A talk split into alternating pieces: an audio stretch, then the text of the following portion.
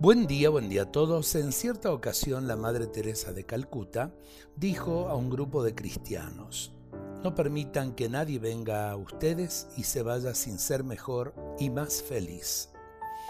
Cada vez que yo me acerco a la persona y a la obra de esta pequeña gran mujer, deseo cumplir lo que ella aconsejaba.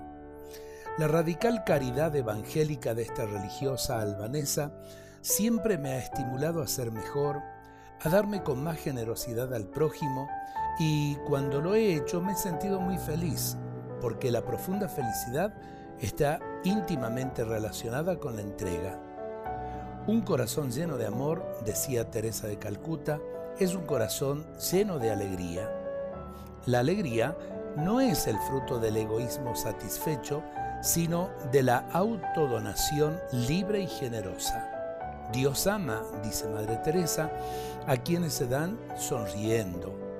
Y en otra ocasión ella misma había escrito, la verdadera santidad consiste en hacer la voluntad de Dios sonriendo.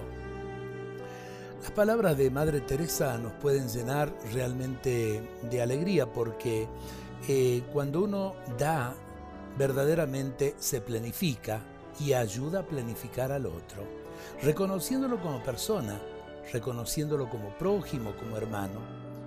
Las palabras de Madre Teresa se hagan vida en nosotros, en el día de hoy y todos los días de nuestras vidas.